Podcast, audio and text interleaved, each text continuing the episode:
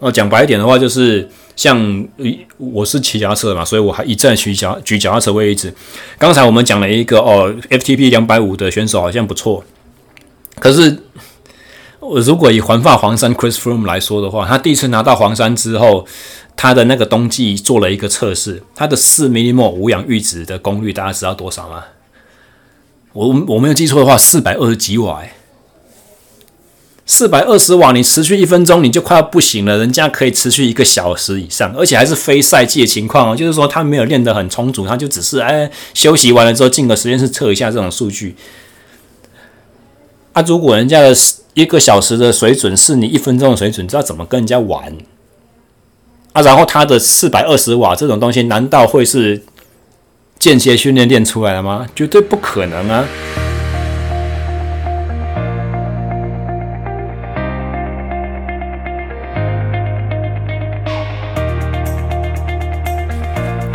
各位听众，大家好，欢迎收听第三季第七集的 SSE 训练漫谈，我是廖教练。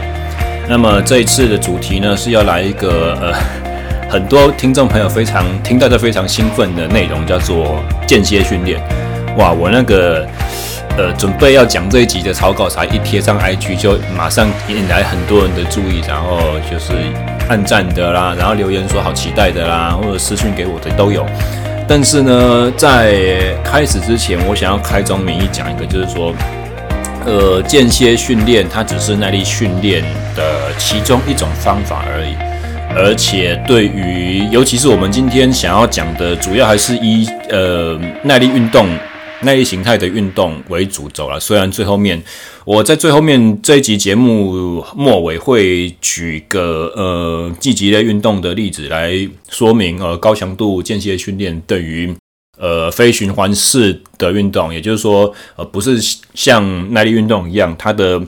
比赛节奏是变动的，而且依据对手的，好像积极啦、球类啦，或者是比较广泛的健身爱好者，你在健身房里面的训练。呃，某种程度上也可以归类在同一类哦。那在今天的节目末尾会讲到间歇训练对这一类型运动的好处。但是如果我们要话题讲回来啊，就是以耐力形态的运动为主轴的话，丑话说在前面，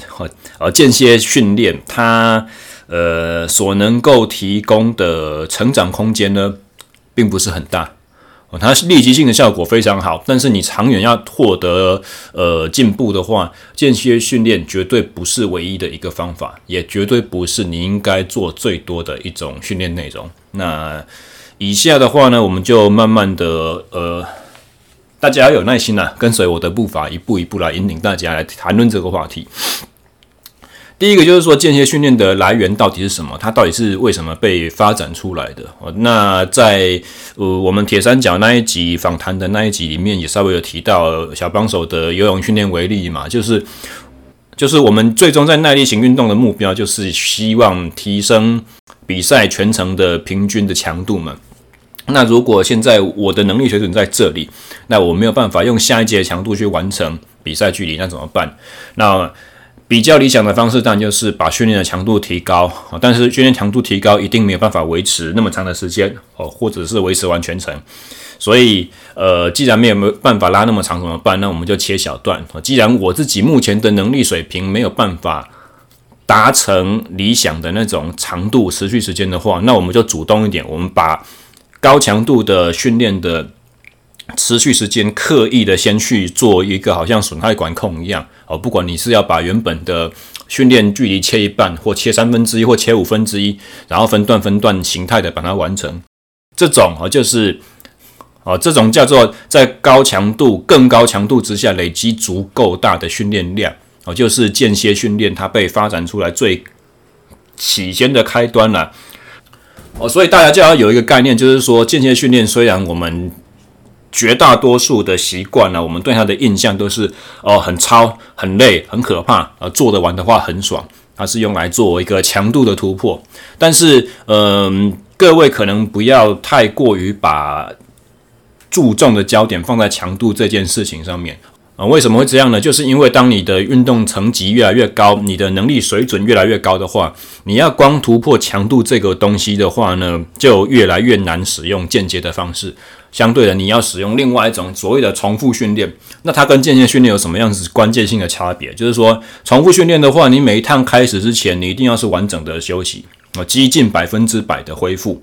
这样子你下一趟才有办法出全力啊。但是当你有办法出到全力的时候，所谓的全力是客观的，不是主观的，不是说啊，我真的有用到百分之百力量，不是这样子，而是说，呃，比方说好了，我我如果用我自己的一百公尺的。呃，比赛成绩来说，好，十二秒，十二秒的话就是每秒多少？八点多公尺。所以，如果我要进行速度训练，要突破的话，我用譬如说那个五十公尺的 flying 好了，in and out，就是所谓 flying，就是说我没有不不包含起跑，不包含加速这一段，我就只有全力急速维持这种水准啊。前面是用渐速跑，譬如说出弯道之类的啊，然后我全力去急速维持只有五十公尺。如果我要用重复训练的话呢，所谓的客观强度能够维持，就是我的这五十公尺刚好就是六秒整，低于六秒钟，它的均速就是要每秒八公尺以上这么高，而不是说，譬如说我做了十趟的五十公尺冲刺跑，但是每一趟中间只给我休一分钟，结果到后来原本第一趟有六秒的水准，到后面就是六秒半、六秒八、六秒九几、七秒多这种程度，那我每一趟都一样很出力啊，我每一趟都有全力了。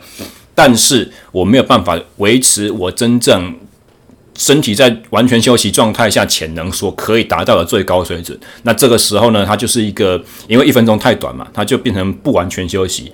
那它就变成间歇训练咯，它就是变成一个速耐力训练。尽管它的每一趟只有五十公尺而已，但它还是变成一个以耐力为主轴、以堆量为主轴的训练内容。它就不是用来突破强度了。哦，所以大家要有个概念，虽然我们举的是短距离项目和爆发爆发力类型的运动来去做例子，但是同样的例子可以延伸到耐力运动上面。因为假设你今天是顶尖的马拉松运动员哦，你的马拉松全马你都已经有机会跑到，我们举夸张一点的例子好了，两个小时十分钟。哦，如果你已经是有两小时十分钟实力的跑者的话呢？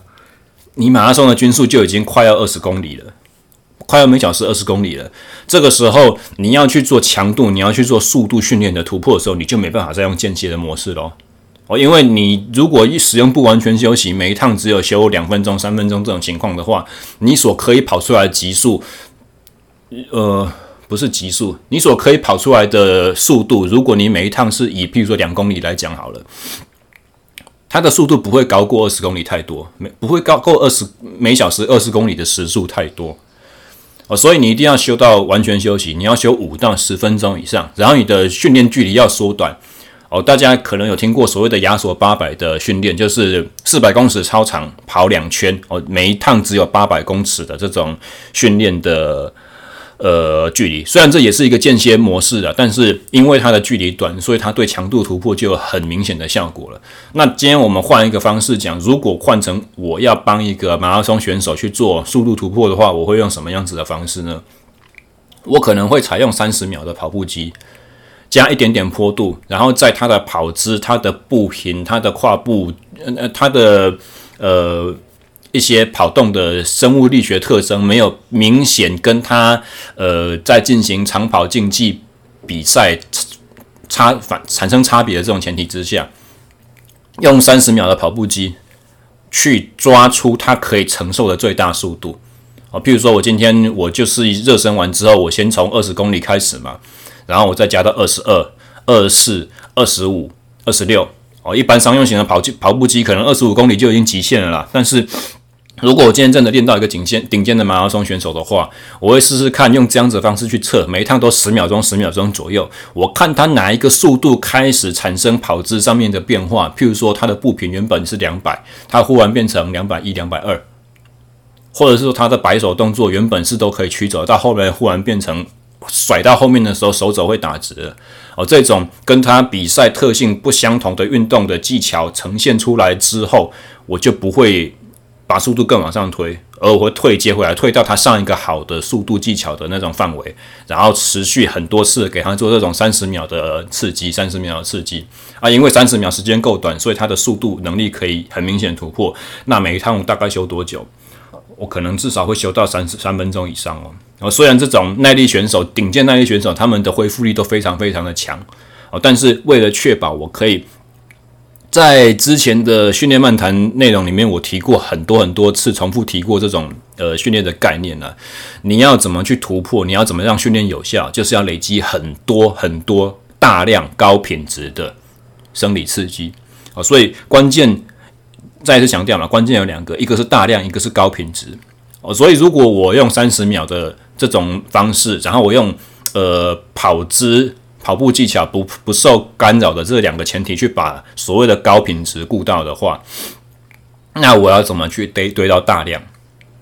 我就是一定要每一趟的三十秒中间都要修到很够，它才能有下一个好的三十秒，下一个好的三十秒，再下一个好的三十秒，可以这样子去接受刺激哦。所以要高品质又要大量的话，休息就一定要够哦。所以这个叫所谓的重复训练啊。虽然今天的主轴是要讲间歇，但是我们要先把呃。这个叫做什么？有点类似，有点类似我们在做研究的时候所讲的那个研究限制。这个这个训练方法的适用范围的限制先讲清楚哦。间歇到底是干什么用？它对于耐力训练来讲的话，因为这种训练太太艰苦了哦，所以每个人都印象深刻。那印象深刻的副作用就是，大家可能觉得说，因为它很重要，所以它一定做得越多越好。或者是呃，我们因为讨论焦点都在于这里，所以大家以为耐力运动员唯一训练的最有效的训练方式都是这个，啊、其他的那些长跑啦、什么长距离啊，都只是因为我要练更多，我要累积更多时间，我所以我拉塞进来的垃圾里程一样的概念，绝对不是哦。这两种训刺激方法呢，它启动了不一样的生理适应机制。那么间歇在时总训练时间上的应用呢，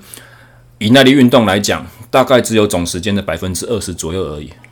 哦，为什么会这样？并不是因为我们人体的生理极限无法去练更多的高强度，而是因为你剩下时间练很多很多低强度的话，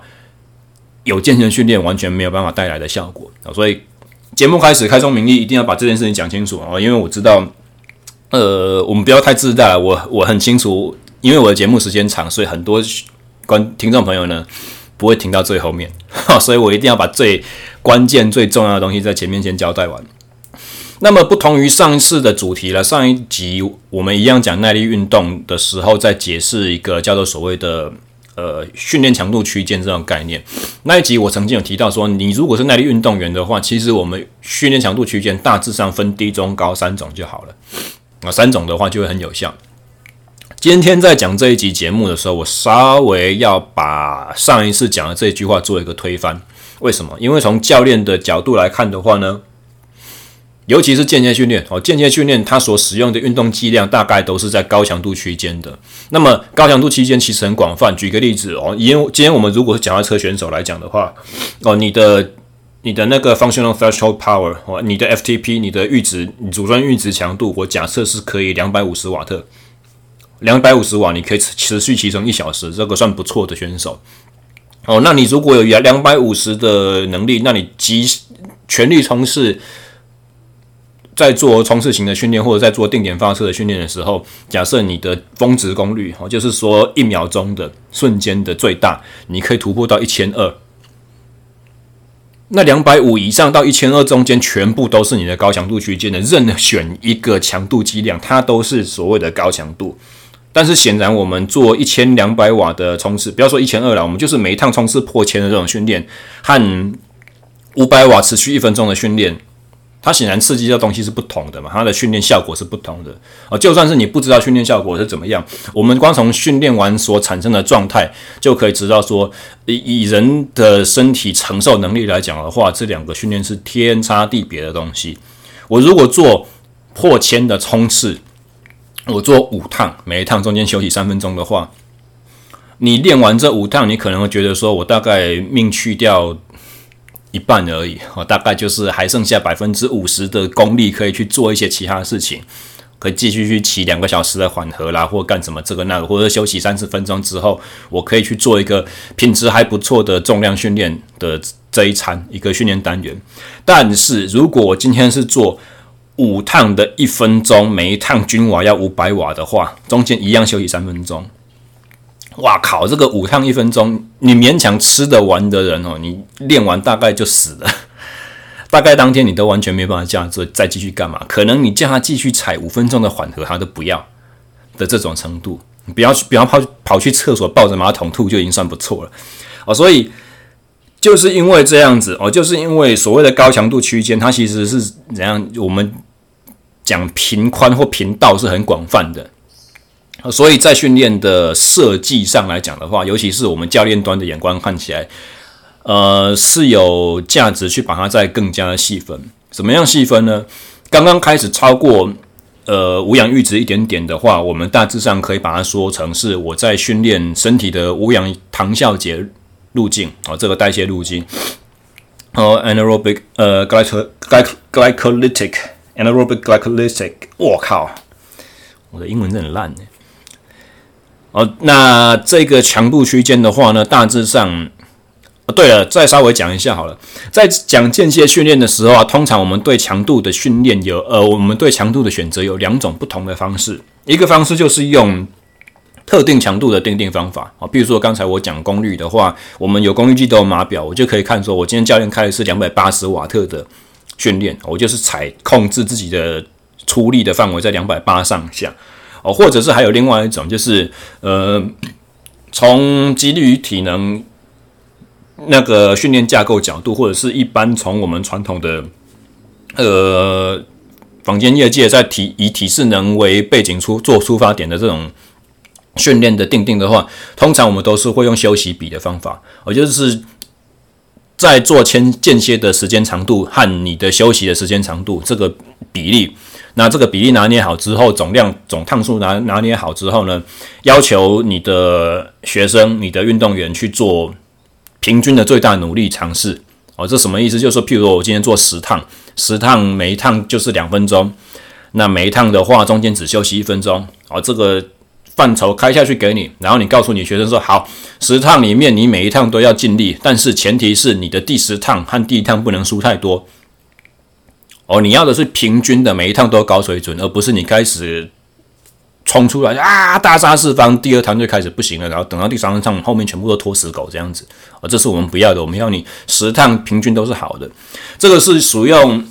呃，这个是属于使用休息笔的设计和最大努力这种要求，好像是丢一个问题去给运动员去。去解一样的那种感觉，那这两种不同的训练方式各有什么优势呢？之后呃，我们可能会稍微讲一下，但也许不会是在这一集节目当中啊，因为这一集真的是呃范畴很广，我怕它拉太长。所以刚才我们讲到说，当我们在整个高强度区间要去做很多细分的时候呢，以我个人呢，我受的教育背景，我会比较喜欢以特定的。客观强度去做定定啊，这样子我们来讨论的时候比较有意义。我刚刚讲到高于阈值强度一点点的话，这是属于无氧糖酵解的训练方式是最好的。那它的如果我们可以采血去测乳酸值的话，呃，过往的生理学研究告诉我们说，你用六 m i l i m o 的那个血乳酸浓度强度来做的话是最有效的。那么很特别的就是，如果我休息比拿捏好，那我强度确实都抓六六的话呢？其实这种强度课表执行完之后，你会感觉跟其长时间 tempo 的那种呃疲劳程度差不多，就是它是一个有点累，但是很可以控制的那种感觉。所以如果用传统那种印象说所谓的高强度训练哦，那个无氧糖酵解效率的这种改善，然后做作为基础的一个。比较高强度的刺激，那它的目标是为了要用间接的方式去提升你无氧阈值能力的话，以这种训练来讲，哦，六 m i l i m o 的强度，其实，嗯，绝大多数选手都不会觉得它很超，都不会觉得它非常非常超。哦，这个是属于第一种特别适合进行间接训练操作的强度区间，但是通常它也不会用所谓的 HIIT 哦，高强度间歇这样子的名词来去形容，因为它。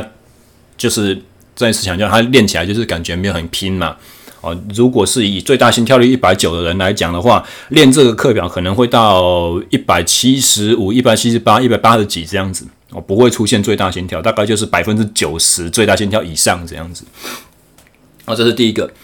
那么第二个比这一个强度稍微高一点点的话呢，一般通常以脚踏车的功率课表，我们都会用百分之一百一十或一百一十五的这种 FTP 的程度去做乘法啊，乘出来强度叫做所谓的 VO2 max 的强度。那这种强度的训练的话呢，这种强度的间歇训练就是几乎可以笃定知道说，哦，我在训练过程中我会看见最大心跳会出现。当然这个也是跟运动员的疲劳程度有关了。如果他已经经历了一段时间的高强度的那种训练周期的话呢，也许他的身体的交感神经系统会产生一些疲乏啊，他就没有办法真的在他想要出全力的时候把他的最大心跳逼出来，这是有可能的。但是这。这其次不论的话哦，我们进行 VO2 max 训练的时候，你心跳一定是会爆，会爆到你只是这个人的那个极限这样子，然后你的感觉是会非常非常喘，喘到完全不够不够换气这种感觉哦。那但是 VO2 max 强度它基本上还是一个统称啦，我们等一下会讲到其他的方法，也可以去改善到 VO2 max。所谓的 VO2 max 就是最大摄氧量嘛，你在单位时间之内，嗯。特定体重，所以所可以吸进去和消耗掉的氧气量，哦，用总量来算，呃，这个生理数值其实在很多很多不同的训练组合和强度剂量搭配都可以产生得到。我们可以用刚刚讲的百分之一百一十五的这种呃 FTP 的强度哦，然后持续每一趟四分钟，每一趟中间只休息两分钟，这可以达成。我们可以叫你单纯做一次的全力的五分钟的全力跑或全力骑，那可以达成。那这五分钟呢，你可以平均的配速慢慢前面慢后面快配上去，最后五分钟结束的时候，你也可以产生一个最大摄氧量。你也可以开始就前冲全冲了，后面就拖死狗，然后衰退非常非常严重，到结束的时候速度或者是功率可能不到开头的一半哦。这种方式也可以测，也可以去激发出你在运动结束末尾有一个最大的摄氧量。还有什么其他方式？诶，像刚才我用一百公尺的速度训练，好，每一趟五十公尺、五十公尺 fly 这种，每一次 fly 中间只休息一分钟这个例子来说的话，它是速度训练的特征，它是速耐力的元素。但是你如果去挂一个氧气面罩去测的话，诶，它也激发出最大的摄氧量哦。所以最大摄氧量，我们要知道，它其实不是一个呃客观的强度区间，或者是精准的强度区间，而只是说我们在当以教练的角度和眼光，通常我们在选择想要刺激你最大摄氧量要去提升的时候，我们会选择大概是百分之一百一十五，百分之一百一、一百一十五，或者有可能高到一百二，以这个选手能力不定。来说，我们会选择这样子的强度范围，但它不是精准的，它也不是唯一的。然后，我个人啊，我个人对于最大摄氧量有一个有一个偏见，其实乳酸也是一样，就是我们很常听到很多教练在讲，或很多人在说我在练这个，但实际上，第一个最大摄氧量它其实不是一个非常重要的生理指标，它是一个超短线可以进步的东西。呃，除非你就是能力很精英层级很顶了，否则的话，你最大生产量是可以大幅度的去变动的。你稍微训练一个松懈，它就会掉下来。然后你大概用两个礼拜左右的很拼的训练，你就可以把它瞬间冲上去。但这个冲出来的数值呢，它不代表你的竞技能力。哦，以呃，像我教我们训练学的老师是德国科隆运动大学毕业的嘛。那以科隆运动大学为首，他们这些欧陆的训练系统的话，他们做耐力运动员的那种竞赛能力的评价，他们只看一个，就是看十米一 mol 乳酸阈值啊，就是传统所谓的无氧阈值的运动强度。你在乳酸血乳酸浓度四米一摩的时候，你可以骑出多少的功率？你可以跑出多快的配速？你可以游多大的配速？这个能力才是这些耐力运动员跟他比赛有没有办法拿牌，有没有办法获得好成绩，才是真正直接相关的，而不是 VO2 max，很特殊哦。而且呢，这一个无氧阈值速度通常都比他们所参加的比赛还要低很多。比如说游泳，他如果是五百公尺、一千公尺这种参赛选手好了，他在游完这些距离的话，它的血乳酸浓度可能是十二，可能是十六，非常非常之高，绝对不会只有四哦。但是很奇怪，就是四米一末这个速度可以去预测他的比赛成绩啊。所以如果两个生理参数要抓一个的话，我会觉得乳酸比较准哦，VO2 max 比较没有那么的重要，或者说没有那么的直接哦。所以我们在训练的时候，我们真正需要看的是你的无氧阈值，或者是假设你那个 FTP，而不是所谓的 VO2 max。还有再来就是一个。你没有带过氧气面罩检测，你你没有带过那个摄氧量的那个气体分析那个仪器，你去测那个东西的话，要说你在进行什么东西叫做 VO2 max 进步了或提升了，我觉得我个人觉得那个都是胡乱的。那个都是一个自我感觉良好而已，你顶多就是可以知道说，我用这个强度刺激下去，应该就是差不多这个范围的能力会受到我的一些改善，但是他绝对没有所谓的笃笃定的进步哦，你没没有进实验室挂上那个氧气面罩的话，你绝对都没有办法这样讲。那我个人在自己的研究所生涯中，我被测过两次，我刚好就是一个实验，前面一次，后面一次。嗯，除此之外的话呢，呃，那种东西哦，百万级的仪器，一般人应该是一辈子都没有经经验，不要说用到了，亲亲眼看到都没机会这样子。那这个是俗称的 VO2 max 的强度区间，那。通常啊，在进行这种强度区间的训练的时候呢，血乳酸浓度大概在八或十二上下，但是更高的也有哦。像是我刚刚用速耐力来举例子的话，那就高到二十几都有可能会破表。好，那讲完无氧糖酵解和 VO2 max 这两个区间以后呢，再更上一层的强度，再更高一点的话，通常我们就是会以呃无氧容量 （aerobic capacity） 或是 AC。来去进行呃，来去进行解释或者进行描述。那简单来讲就是速耐力的，就是刚刚我所讲的那种呃一百公呃五十公尺 fly 持续做十趟，每趟只给你休一分钟那种残酷的东西，或者是这个能力在比赛中所带来的意义是什么呢？就是一个类似四百公尺的呃比赛距离，它的后两百或最后一百能够抵抗衰退的能力，就是。整趟都是平均的高速没有错嘛，但是在平均高速的这个理想范围当中呢，就是刚开始的时候会比较高，第二个两百公尺会是分段，呃，第二个一百公尺会是分段速度最快，那后面的话就是无可避免就会产生衰退，因为疲劳，因为二氧化碳堆积，因为你的身体的酸性大幅度的提升，乳酸忽然一口气累积到爆表，然后因为你的肌肉肝糖瞬间完全被耗竭光，这种。众多的这种生理层面的影响，会让你无法持续这个高强度的运动啊，所以呃，在这个 AC 强度区间的话呢，你所要需要，你所想要训练就是抵抗我们这种高速衰退的现象哦。那它的特点呢，就是练完之后会累积很高的俗称的氧债。那其实氧债说白话就是。我们刚刚所讲的这些生理现象嘛，累积大量的二氧化碳溶溶解溶解在血液血浆里面啊，是叫做碳酸，它是一个高强度的酸性的东西哦。那运动完之后呢，我们要很喘很喘很大量的一段时间去把这些碳酸给呼出来。那再进行还有什么？就是我们刚刚讲乳酸嘛，然后糖类快速的燃烧使用，它会产生乳酸作为一个副产物，然后先暂时堆积起来。因为乳酸或者是丙酮酸要进一步下去排除的话，经过很长很冗长的一段有氧呼吸的这个非常繁杂的化学程序，那这个化学程序的不够快，因为它不够快，所以它没有办法在短时间之内提供有效的大量的能量，所以它就只好像垃圾一样暂时先塞在那边。那跑完这一趟之后呢，这些垃圾要处理掉啊，所以他就必须要大口大口的喘气，去吸进够多氧气，把这些东西烧掉。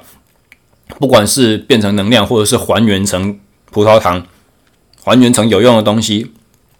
啊、都是需要很长很短长一段时间休息。所以俗俗称的氧载是这样来的哦。运动过后，运动结止结束之后，你还会有很长的一段时间，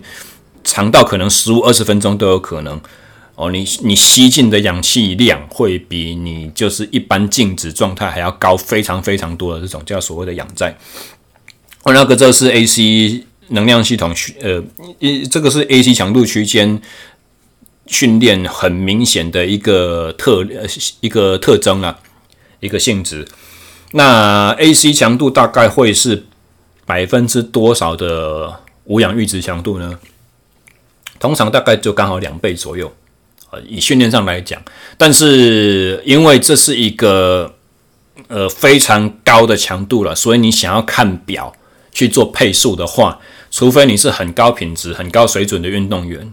你的你的速度稳定能力很好，你的控制能力也很强，否则的话，一个一般没办法达到。像我刚刚讲的 FTP 两百五的这种选手来讲来举例子的话，我要他骑平均一分钟稳稳的控制在五百，我大概五百瓦，就是刚好两倍嘛，大概一半以上人做不到。就是所有在练脚踏车的人，大概一半以上没有办法稳定的高强度五平均五百，他可能就是刚开始七八百，然后骑到后面剩下只有三百，或者是刚开始就是四百多四百多，一直跟到后面你就衰退了，也没有办法完整的，也没有办法刚好就是掐在五百上，然后呢最后在想要全力拼的时候就会超出六百这种感觉，所以这是不好配的。因此，在当我们在进行 AC 强度区间训练的时候，通常就会。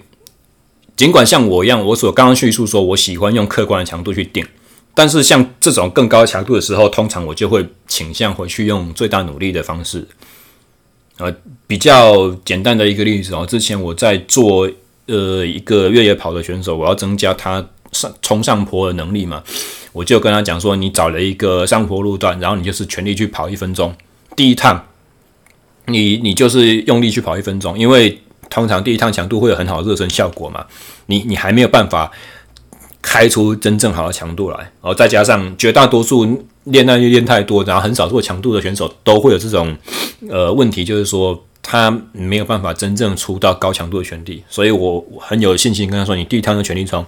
从一分钟之后你去按表按完，去注意你这一趟冲到哪里，哦，你你的坡道如果够长的话，譬如说像骑脚踏车人。经常在练中央社区，哦，在台北市的北部阳明山系这边的一一条路线。那棕色的话，比如说我这次到我我这次的三分钟，我骑到公车站牌，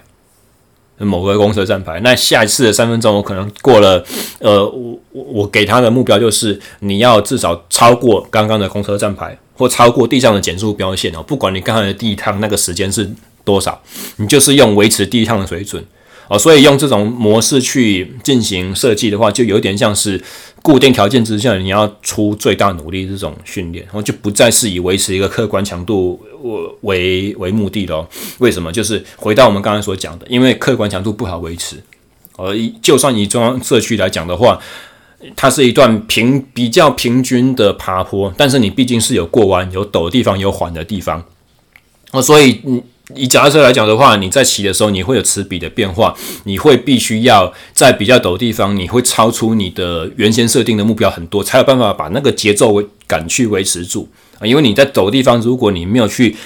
突破的话，你陡完再缓的那一段，你速度会忽然掉很多。那你在缓坡的时候，要重新再加速起来的时候，那个节奏感是很难维持的哦。所以。必须要维持允许它有一点点的波动嘛？那允许波动的前提之下，我们就会用平均的这种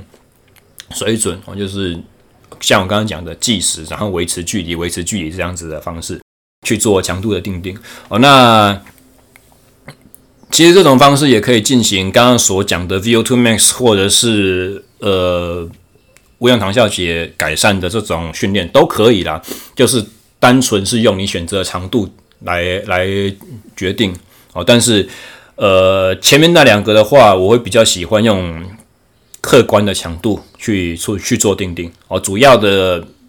点就是担心选手冲太快哦，做的强度高于教练所想要给他设定的目标范围。那你说选手努力多拿一点本事出来有什么不好吗？确实有可能会有不好，因为我们在做训练的时候，训练都会做训练都是一些伤身体的事情了。哦，高强度的话，它是给身体一个很大的压力。那因为知道人体知道我现在太弱了，抵抗不住这种压力，所以它才会反弹，它才会去反映出一些比较好的后果之后变强壮嘛。那这是训练的基本原则，超负荷的原则。那作为教练的话，你在设定训练的时候，你最希望就是。给予适当的压力，可以产生这个超负荷的反应，但是不要过高，因为过高的话，其实你就是好像花了更高的成本，但是你得到的东西是一样的，甚至搞不好你得到的东西更差。我觉得时时间效益、经济效益来讲，或者是对于这个选手的健康来讲，不是好的事情。所以，当我可以用最小的负荷去达到最大收获的时候，我就不希望我的选手去练更超。这样是可以个是一个可以理解的概念吗？哦，所以如果是以刚刚讲的呃无氧糖下解区间的、呃、无氧糖下解能力改善的这种训练，哦，稍微高于你无氧阈值的强度训练，或者是 VO2 max 训练的话，通常我都会选择就是用客观强度的定义，哦，直一直到了什么，就是速耐力训练以上，我们刚刚讲呃无氧容量 AC 的这种。强度区间以上的时候，我才会开始使用最大努力的方式去给它做一个课表的描述。哦，这是强度要怎么抓，是这样子讲。那我们在做 AC 训练的时候，如果是以血乳酸浓度这种生理指标来看的话，呃，再一次依据选手的层级不一样，呃，你训练层级不同，还有他的先天的生理条件，红肌白肌的比例不一样。呃，这个数值有很大的范围，但是通常啦都是十五以上哦，十六到十八、二十几是很常见的哦。以自行车一公里个人计时来讲的话，或者田径四百公尺这种例子来讲的话，如果超过二十四以上的血乳酸数值的话，呃，都是蛮正常的，很很常看到的东西，不不算少见哦。那你这么高的血乳酸浓度在血液里面，在在医学上都已经，如如果长时间维持的话，没办法排解的话，这个就是属于一个中毒的状态了哦，所以一定是会呕吐，一定是会很不舒服的状况出现。哦，那个这个属于 AC 强度，比 AC 强度更高的有没有？其实还是有，尤其是呃，通常。我们刚刚讲大概两倍左右的这种阈值强度，就是会拿来做速耐力的训练了。但是，呃，我们会不会希望耐力运动员需要有爆发力，需要有冲刺的能力，需要有发起攻击，然后把后面的对手去做断层的这种能力？或者说，你快要被人家断的时候，你要能够一鼓作气去追上前面的集团，这是这种能力。啊，这种能力叫做什么呢？这个叫做 power 啊，就是所谓的俗称的爆发力训练。它是一个快速力量的展现，那它是最短时间之内最大功率的输出。那么这种训练的方式的话呢，它其实也是属于我们刚才所讲的这种高强度区间。就是以脚踏车例子来讲的话，两百五十 FTP，然后峰值功率一千二，中间这个。强度区间里面，其实 power 的训练也是落在这个范围嘛，那很明显，这是可以可以理解的。只是说 power 训练的话，呃，这种大马力的训练和高爆发力形态的训练，呃，我个人在写课表的时候啦，我不会把它当做是一个耐力的数值来去看。所以当我在写这种东西的时候呢，我也比较不太是以什么某某耐力的这种名词去。去做描述或加强，而是我会把它跳脱成呃耐力体能以外。而现一呃，大家听我节目也听这么久了，就是知道说我很常常讲体能有三个大元素，力量是一个，速度是一个，耐力是一个。哦，那所以在 power 这个区块呢，我比较把它偏向成是速度，或者是说速度训练和耐力训练。哦哦，讲错了，速度训练和力量训练相结合，它所可以产生出来东西。啊、但是实际上，我们如果是以用专项训练的方式去练的话呢，power 还是可以直接去应用的。像是跑跑者的话，我们会有很多的跨步跑、跨步跳，或者是马克操，或者是弹跳、弹弹性类型的训练。哦，脚踏车的话，可能就是握下把屁股离开坐垫冲刺这种方式，这都可以直接把 power 的体能去练出来。那这个时候呢，写课表的描述方式也是一样，就是，呃，如果你是练一个速度选手的话，你可能会说九成九成五的全力；你如果是练耐力很好的选手，比较没什么速度，没没有什么爆发力选手的话，你就要跟他说你要全力冲。呃，这个是一样，就是以固定时间、固定趟数，拿最大努力去去描述的，呃。这种训练内容，有点像是我刚刚所讲的跑步机高数值的跑者去做三十秒的这种间呃速度冲刺的这种训练方式啊，这个是所谓的 power。那在 power 以上的话呢，呃，有一些耐力训练的教科书会另外写出一个叫做神经肌肉连接 （neuromuscular） 呃 power 或者是 speed。哦，这种东西，那这就是纯粹的速度训练的范畴了哈。在我的训练体系里面，我几乎不会把它当做是耐力哦。但是我我们要从从耐力区间的看法的话，基本上，呃，以刚才脚踏车的例子来讲，一千两百瓦峰值功率就是差不多所谓的 neuromuscular power 这种东西，就是就呃，或者是速度训练的这种范畴啦，可以这样讲。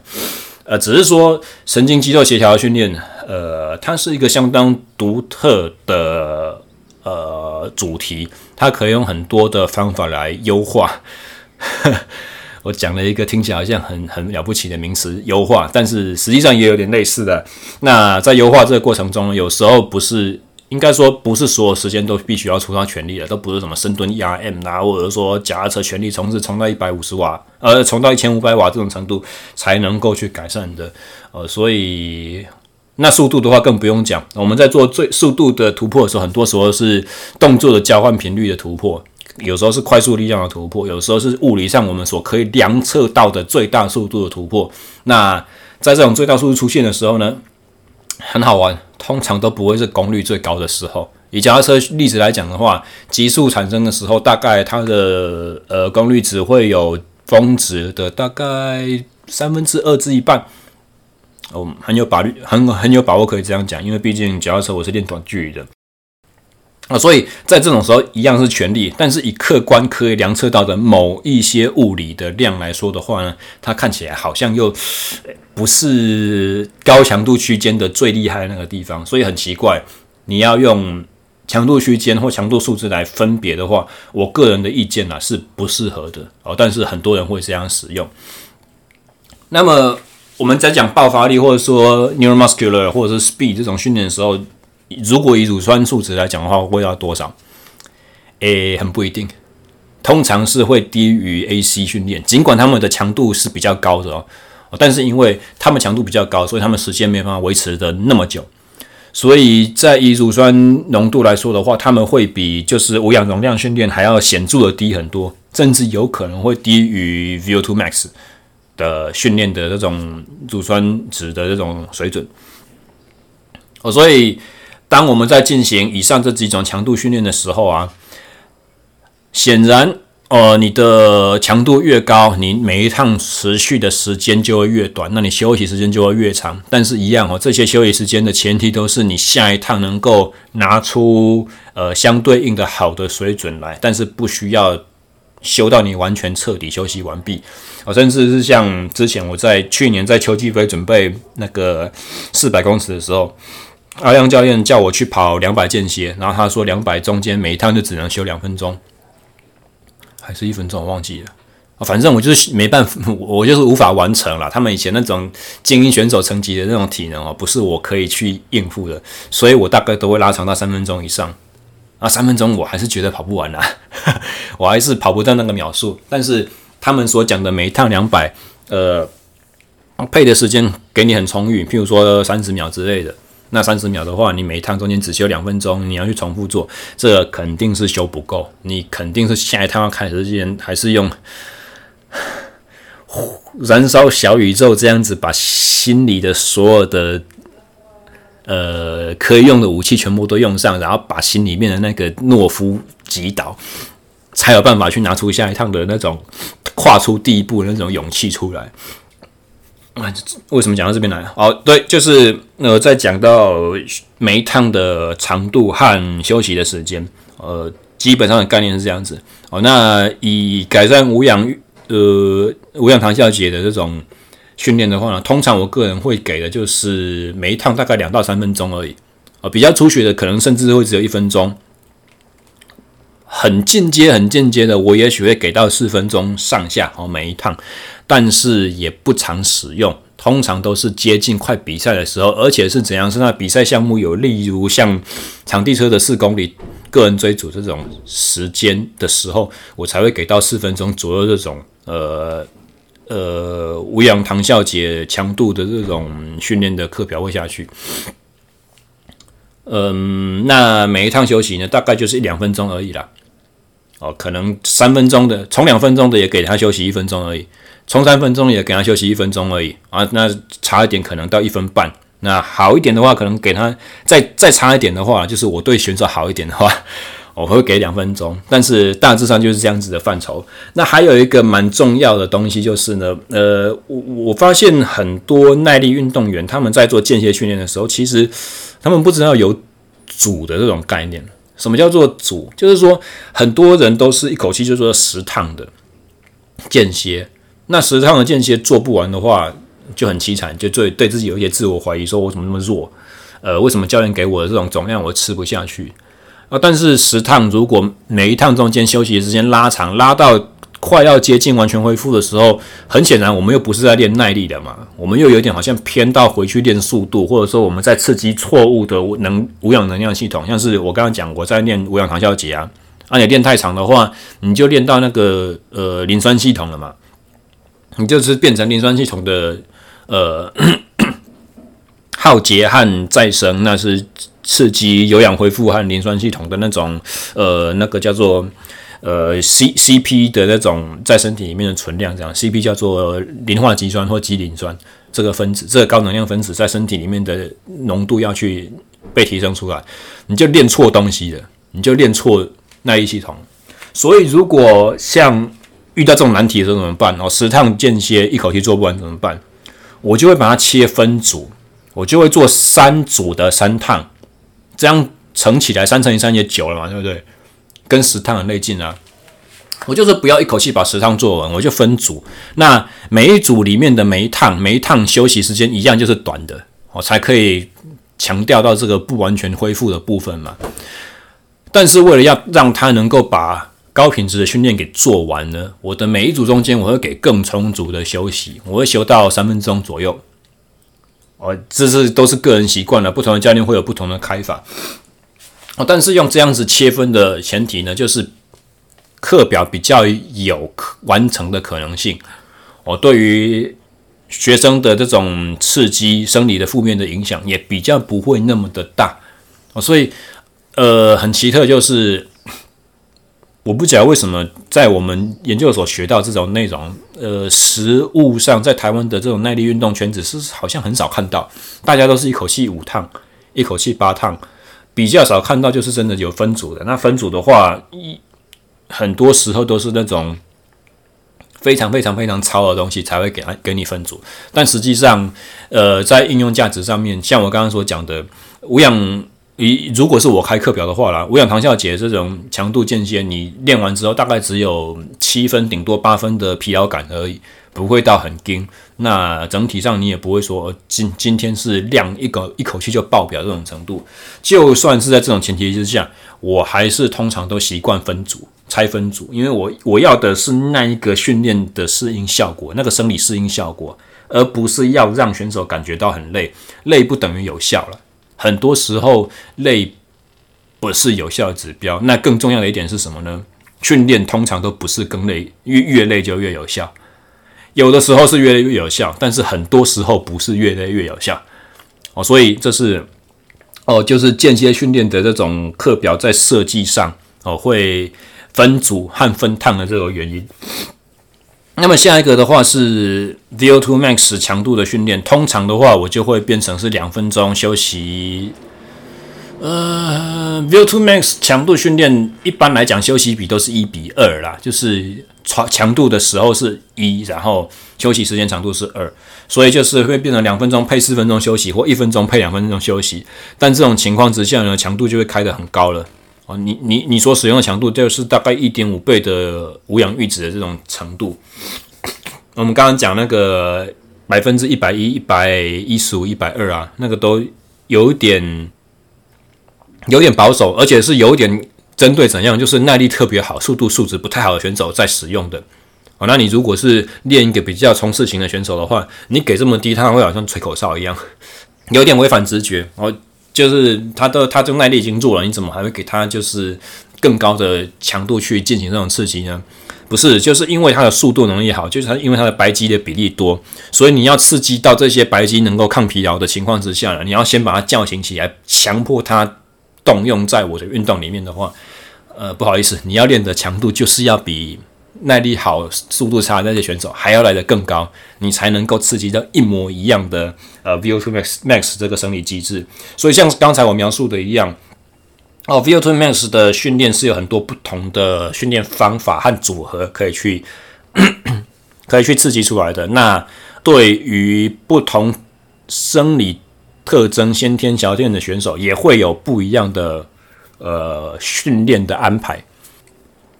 哦，所以在这个以上的话，我就已经很少去进行呃特定的持续时间的这种设计了啊。但不变的还有不变的还是有一个啊，就是说平均五分钟的全力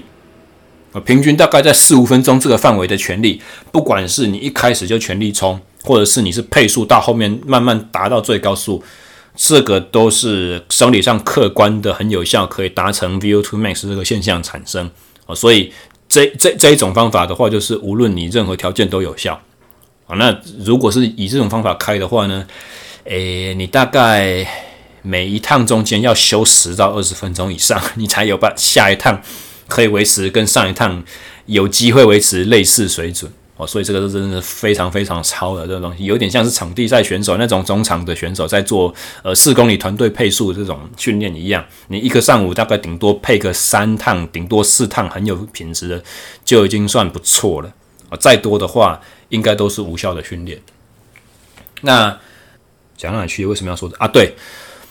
如果是我们要以单纯就是以心脏结构改善的这种角度去进行 VO2 max 突破的话。啊，刚才所说的五分钟全冲啊，这种呃策略呢，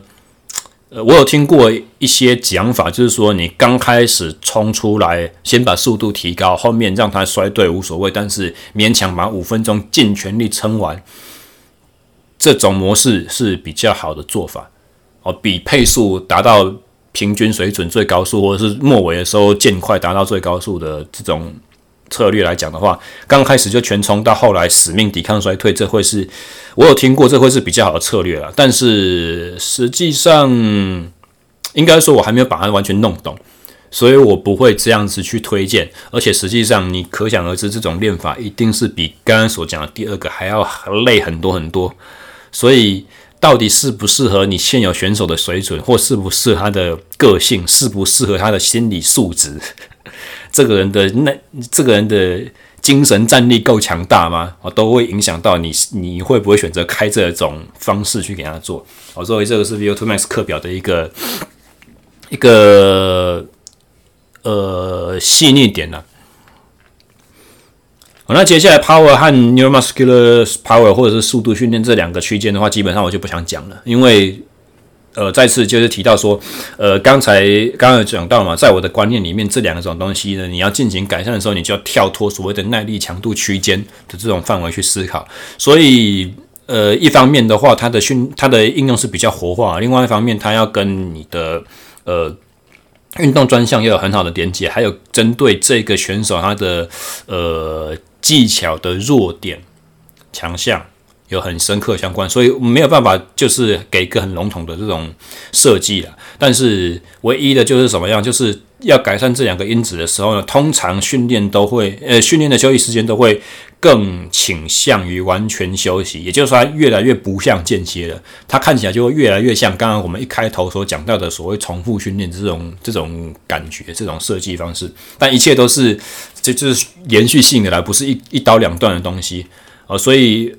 概念上我们会这样分，但实际上训练很难。你会说这个是这个，那个是那个这样子。哦，这是接下来两个强度区间最激进最高强度区间的时候，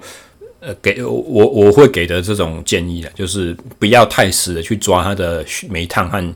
呃每一组的时间。那当然还是呃，应该是很很很尝试的一个。想法就是说，当你要进行 power 训练的时候，绝对不可能做到一分钟以上了，大概三十秒就很夸张了哦，都是短于三十秒的十五二十秒这种情况。那你如果十五二十秒没有办法出到全力了，没有没有没有办法让你自己感觉有超到的话，怎么办？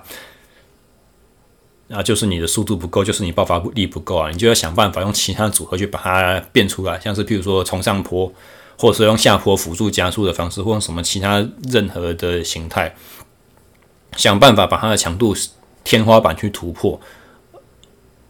而刚刚我们讲到说，这两种练练法，它的不管是在生理的压力上面，或者是说你心理客观所感受的疲劳程度的话，都通常都会比速耐力训练还来得低一点。所以不要让选手有一种错误的认知，就是呃越超越有效。哦，跟刚刚所讲到的概念类似。那中间我们还漏掉一个，就是说呃 AC 的强度训练，AC 强度训练的话，要怎么去设计时间？也是一样，跟专项特性和跟选手的特性有很大的关联度。那还有一个呢，就是什么？就是针对耐力型的运动，这有没有需要练？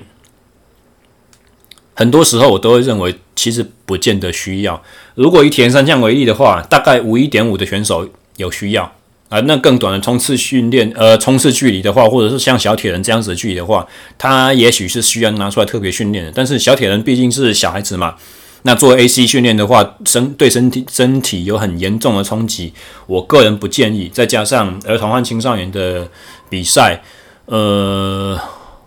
你只要能够有机会在竞争圈子里面就好了。我不认为真正最终的成绩是很重要的一件事情，所以。良心建议啦，也先不要把。虽然这个很反直觉，这个也很违反我们国内的这种什么体育班的这种专任教练的生态，但是良心建议，我觉得儿童青少年国高中阶段哦，尤其是国中以前，还是先不要做太多的 AC 训练好了，这个太伤。有一句俗话叫做“揠苗助长”的效果啦，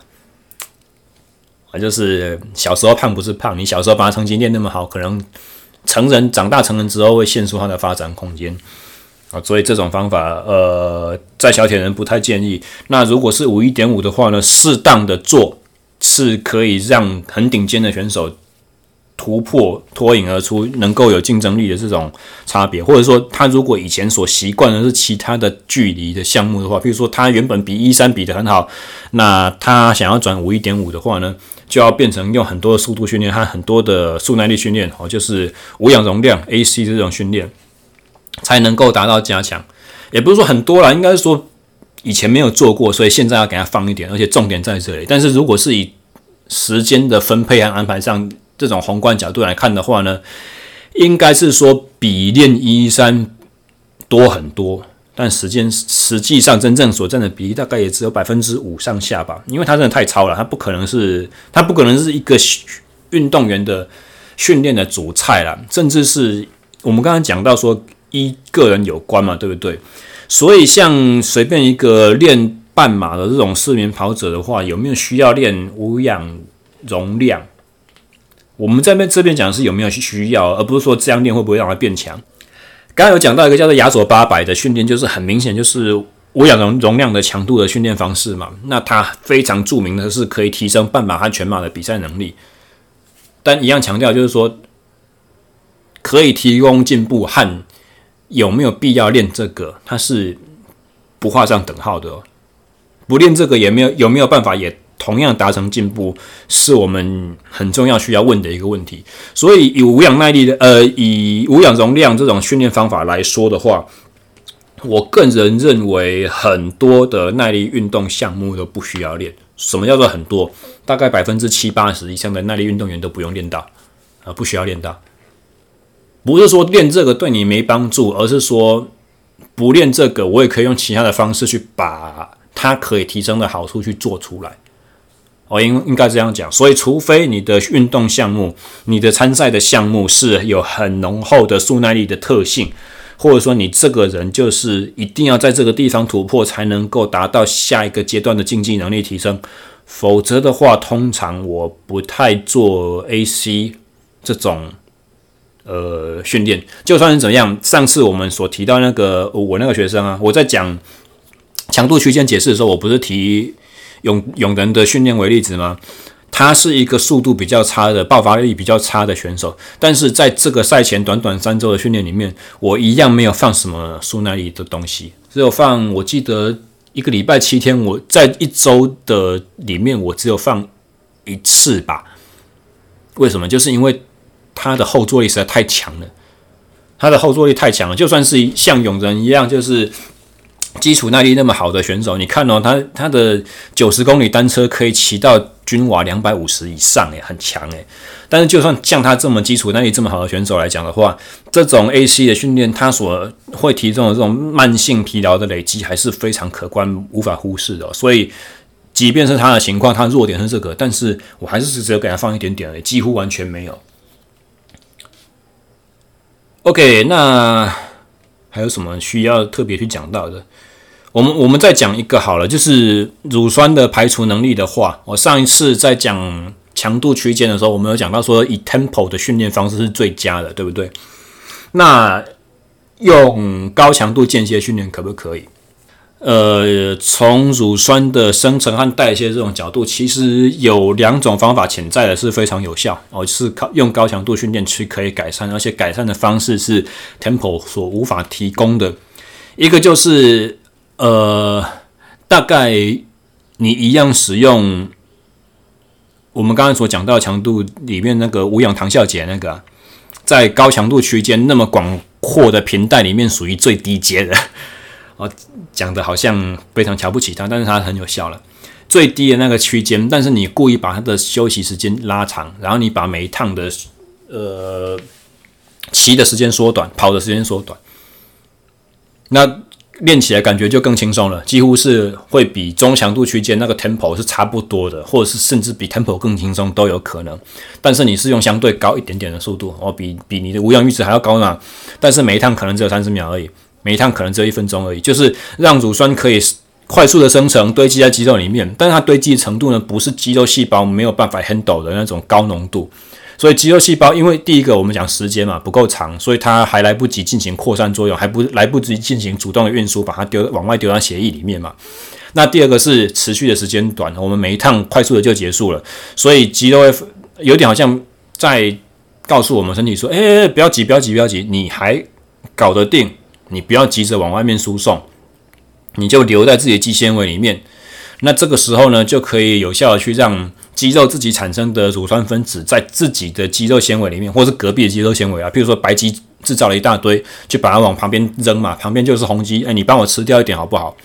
就可以在肌肉的内部用粒线体的有氧呼吸，很快速而有效的去把自己已产生这些乳酸去代谢掉了。那它就可以不用送到血液里面。我们测血乳酸的话，我们就不会看到明显的这种乳酸值的上升。为什么要送到血液里面？就是自己 handle 不过来了嘛，所以才要送到身体其他部位，让没有被操到这些肌肉群。譬如说跑步是下肢的事情，那你的躯干、你的上肢、你的肩膀、你的手臂，可能就可以帮助代谢掉一点点。还有就是心脏嘛，肾脏可以去帮忙去把乳酸直接拿来做燃料去烧，去维持它们的运作。这都是呃。乳酸要从透过血液运输去到身体各处去排除的这种呃需求的原因，但是血乳酸只要一上升，血乳酸浓度只要一上升到八以上，我们就会开始呈现一些比较呃生理上比较不良的副作用会出来。所以还有就是怎样间接的处理，当然比不上直接的处理这么好，而且我们希望是最终我们希望是改善肌肉自己的能力嘛，所以肌肉里面的。粒线体呢，如果功能越强大，越能够透过这样子的方法去改善的话呢，长远来讲，长远发展上来讲是最理想的哦。所以这是其中一个训练方式。另外一种训练方式呢，属于比较专项的，就是像有点好像脚踏车计时赛的那种训练一样。你用一个相对的高的强度，譬如说，我我们刚才讲那个呃无氧糖酵解改善这种强度啦。百分之一百零五、一百一，或者是 VO2 max 强度，去做一个合理的长时间累积，譬如说三分钟。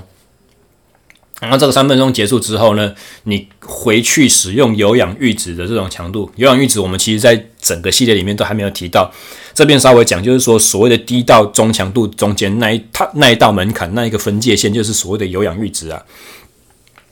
你做完一个高强度之后呢，你不是轻松踩、轻松跑或缓走或静态休息，不是这么轻松，而是你强迫要用一个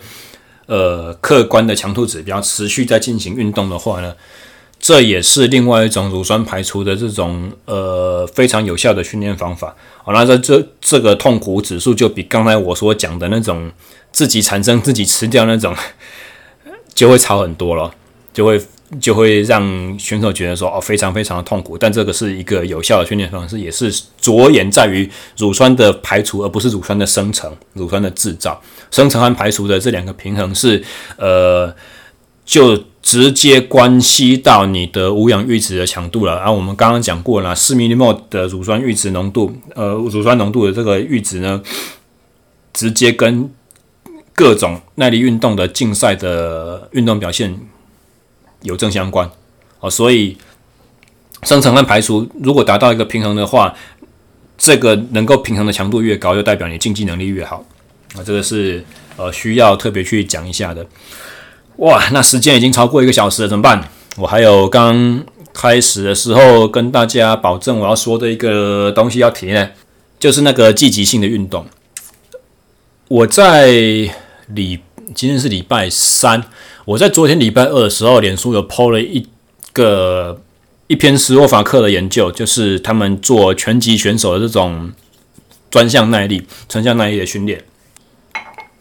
之前在第一季的时候有讲过基础体能和专项体能嘛，对不对？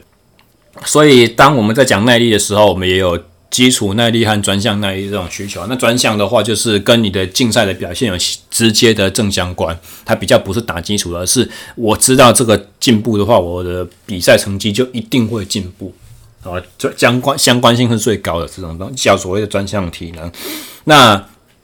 积极的运动的话呢，以往针对就是奥运赛制这种三回合的这种业余拳击啊，有很多很多的不同的。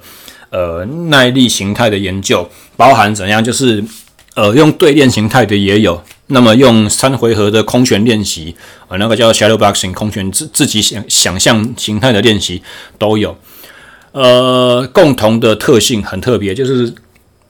就算你是做 shadow boxing，你所谓的 shadow boxing 就是比较没有真的需要去闪躲，或者是有机会重拳，就是仔细。而且你的挥击大概都是轻松，只是要求准度、想象中的准度和速度而已。因为毕竟你没有真的东西可以打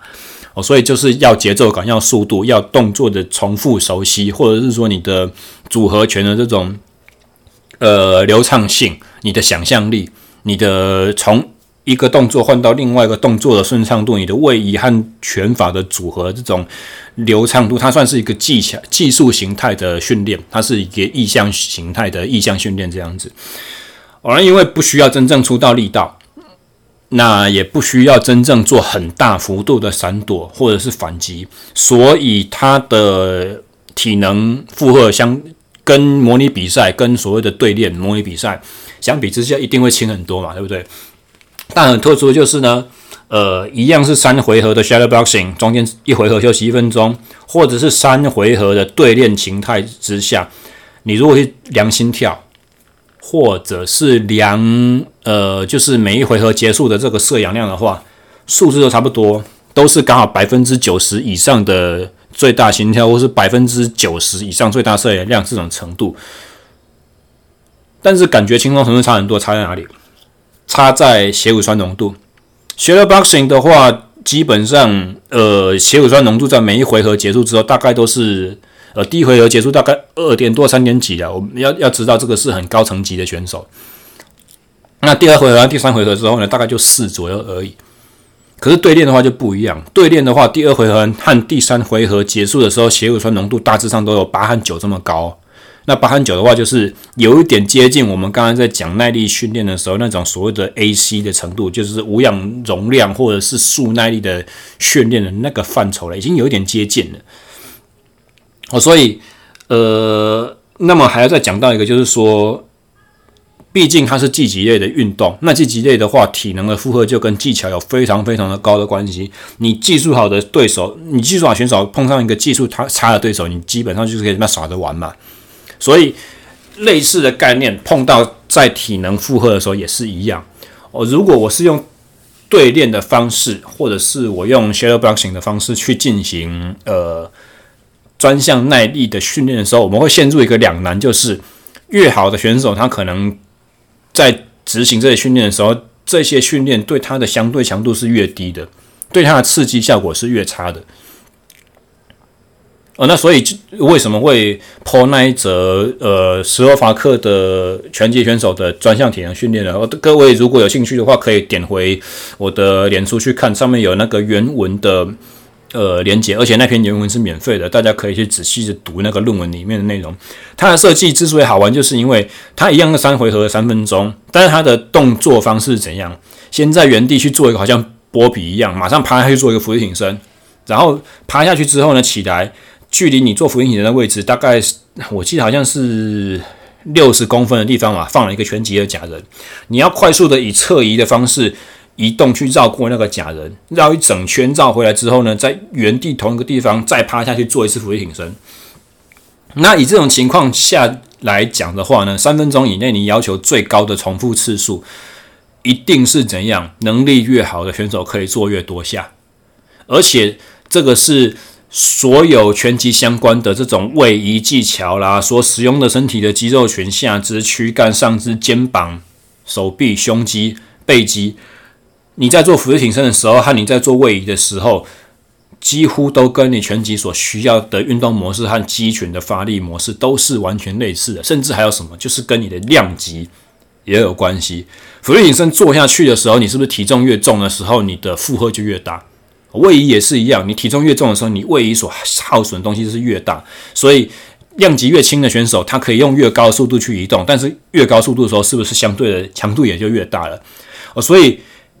为什么我会特别喜欢这一篇研究的原因，不是在于它给予了多么高深的见解，或者是得到了多好的应用价值，而是因为它的训练的设计实在是太聪明了。他的训练设计就是可以完全躲过我们刚刚所讲的，诶，技术层级好的选手，或者是不同量级的选手，他会有不一样训练效果，就是一样的专项练习的方式，对他来讲，体能刺激的强度越低的这种学水准，在这个地方就不会发生了。所有人都是必须要最大努力、最大重复次数。最快的速度去完成你的伏地挺身，那伏你是一个抵抗体重的动作下去起来，做的速度越大时候，你的 power 也就越大，对不对？你的你的瞬间的力量和功率输出也是越强的，哦，所以这个真的是一个非常好的呃设训训练设计。但是我们要强调到一个，就是说，刚刚我所讲，它能不能得到最好的训练效果，而这个训练效果要用什么东西去判定？其实，在技术性越高的运动的话，是越难去说出来的。我们可以看见它重复的次数提高了嘛？但重复次数提高，会不会是他对这种检测的方式习惯了，还是他真正有加强？那我们也可以从呃 shadow boxing 或者是对练的这种检测里面去看他的心跳有没有改善，去看他的血乳酸有没有下降，或者是我们可以从比赛内容去看。但是比赛当然。很现实条件就是你不可能跟同一个选手比，你就算是跟同一个人比，你的对手也在进步，或者是也会在退步，或者是你两场比赛所选择作战的模式，你的策略就是不一样的。所以不管怎么讲，它都不是，它都不是平行宇宙完全一样的条件下去比哦。所以呃，还有就是我们刚才所讲的那个，就是用检测的方式的话，诶，它一样有一个两难，就是说。我我的体能变好之后，选手会不会受到自己体能条件改善的鼓舞，而在譬如说 shadow boxing 或在对练的情况之下，他会尽更大的努力，他会越积极越主动，他的攻击会越猛烈，或者他闪躲会越越夸张，或者他的位移的次数或者是平均的速度会越提高。所以种种这些东西都好像测不准原理一样，去去干扰了我们客观对于他的训练强度或训练成果的一个。评断哦，所以这个也是呃，球类和竞技类选手在做呃耐力训练，你要怎么去评估它成果的时候，一个非常复杂，也可以说是非常迷人的地方啊。那我记得前一次我在访问的任飘零的时候，那个呃节目结束末尾的时候啊，他问我一个问题，他说，因为因为我在节目里面有谈到嘛，哦，我练它是很久以前的事情了，跟现在的我对于综合格斗运动的这个认识。呃，程程度完全不同，所以如果是今天的我再重新去练它一次的话，会有很不同的方法。那节目结束之后，他就特别问我说：“啊，你那你觉得，呃，如果是以所谓的角斗力角斗类型的 grappling，或者是说嗯，striking 就是属于站立技的打击的这种形态，这两种的心肺你要怎么去练？这两种的耐力你要怎么练？我我那个时候就跟他讲说，如果是角斗类型的话，呃，你如果是摔技战场，你建场你是柔术特别好，你是主要以这两种方法去要作为你主要的比赛策略的话，那我就会特别强调你的那种无氧阈值强度，还有你的力量耐力，用肌耐力的方法去提升啊。对，呃，下下一次节目我会讲力量训练和耐力训练的这种交互作用，还还有这个肌耐力要怎么练。然后我我我在这边要讲一个东西，就是提醒我下次要记得说，就是我要拿攀岩选手来做例子。啊攀岩的话就非常好玩，很特殊。以前练过，那那个时候我跟他讲说，我跟任飘人讲说啊，就是说，如果你是这场比赛，你打算是以衰技和柔术去决胜的话呢，我就会特别练你的无氧阈值强度。但如果你是想要用战力技打法去打的话呢，我就会特别练你的 ATP PC 系统和就是啪啪啪啪啪，然后就是快速恢复，啪啪啪快速恢复，可能就是呃在。呃，体能训练上呢，我可能会用呃十五公尺的短距离进定点起跑，然后每一趟休息一分钟这种模式，或者是用在打击的时候是用呃快速组合，但是每一次组合重复的次数不会太高这种模式去训练它的。有速度、有爆发力特征，然后是短时间之内所有的能量一口气倾倒出来，砰砸在你头上这种方式，然后休息是相对充足的，让你的有氧可以去帮助 ATP PC 的补充，而尽量怎样？尽量不要动用到无氧糖酵解系统的这种不同的策略，去训练适合不一样的积极的。训练不同积极能力的那种元素的所需要的体能了。当然，纵横格斗的话，它很迷人的地方是全部要融在一起嘛，所以大部分都还是会互相顾顾个别去顾一点了。像是我以前没有开始在看这些东西的时候呢，我不知道他们的练法是有可能，譬如说五回合，呃，五分钟的一个回合，那训练的时候每一分钟是不同的对手，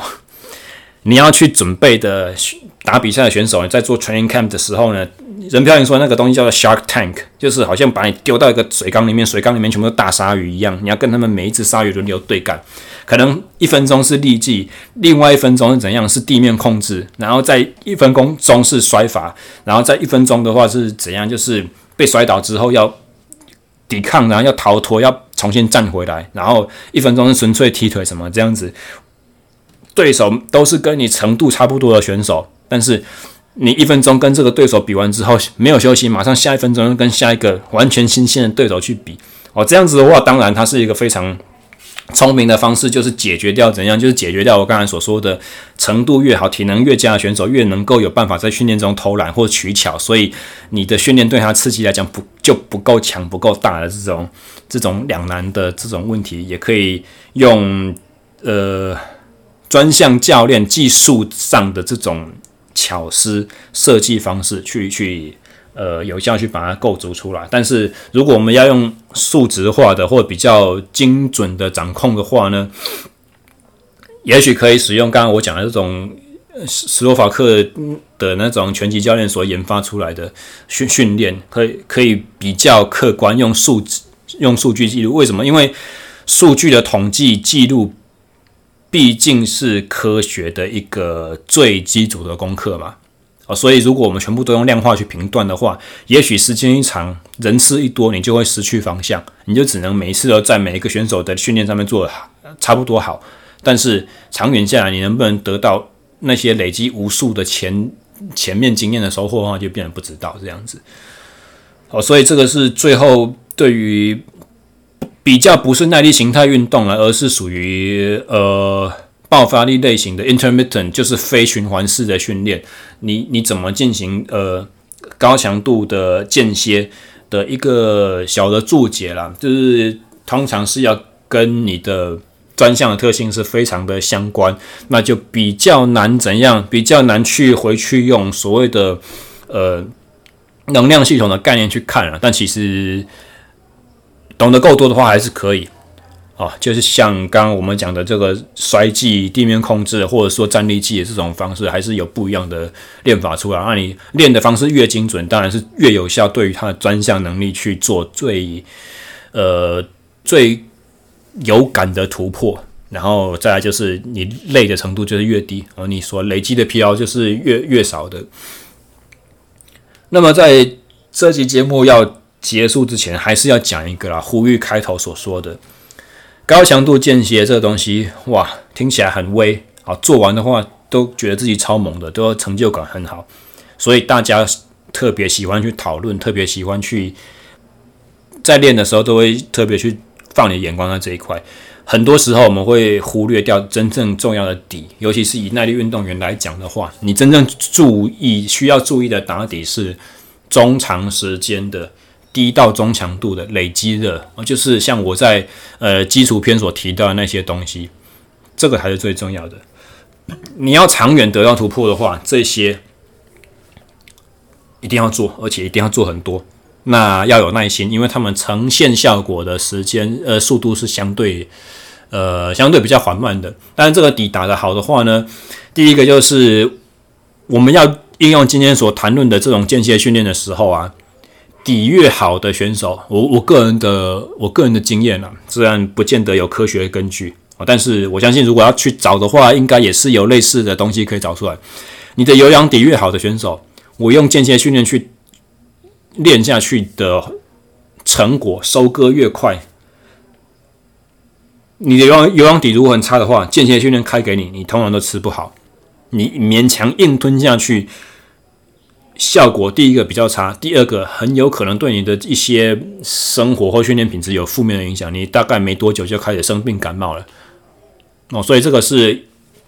你的基础耐力底子打得好。呃，对于长远的进步来讲，和你能不能吃得下更多的高强度，真的是有非常直接的关系。然后还有另外一个就是，我们如果从生理生理适应的角度来看的话，间歇训练它都是高强度区间，它都是缺氧刺激，所以它所产生的东西的很多都是生化性质的，或者是很多是局部的，在局部肌群里面的。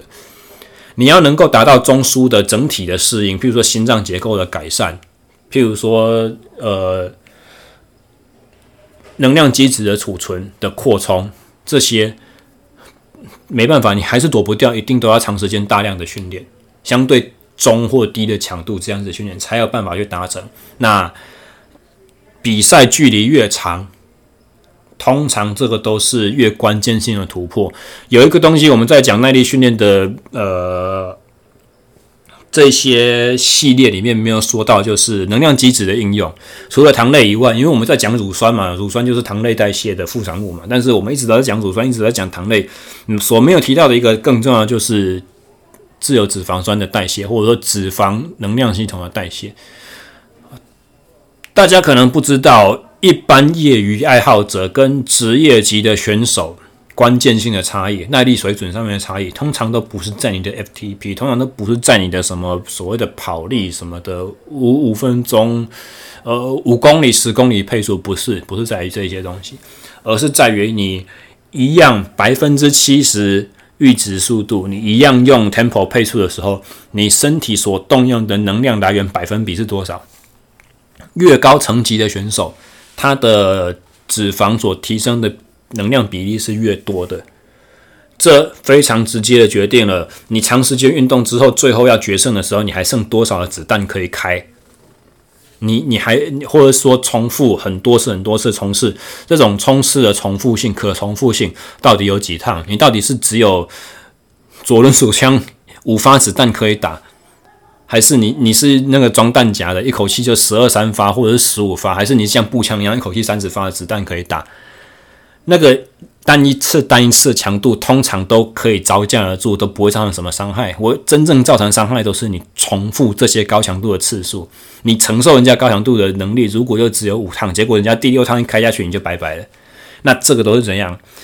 这这个都是一方面，我们刚才讲讲有氧打底嘛。那另外一个跟也跟能量机制所使用直接相关，就是。你有氧底越好的选手，你你训练时间越长，尤尤其是低强度训练做得越扎实的选手，你对脂肪的动员效率都是越好的。那一方面身体身体省油，呃，你所需要吃的运动补给也不那么高。那另外一方面的话，这就代表什么？就是同样感觉客观强度同样输出的情况之下，其实你是比较省力，你是比较轻松的。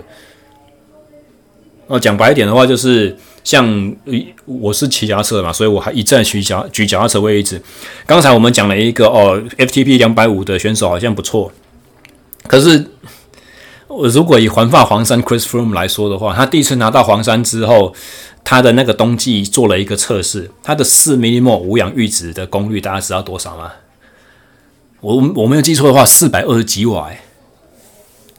四百二十瓦，你持续一分钟你就快要不行了。人家可以持续一个小时以上，而且还是非赛季的情况哦，就是说他没有练得很充足，他就只是哎休息完了之后进个实验室测一下这种数据。啊，如果人家的一个小时的水准是你一分钟的水准，你知道怎么跟人家玩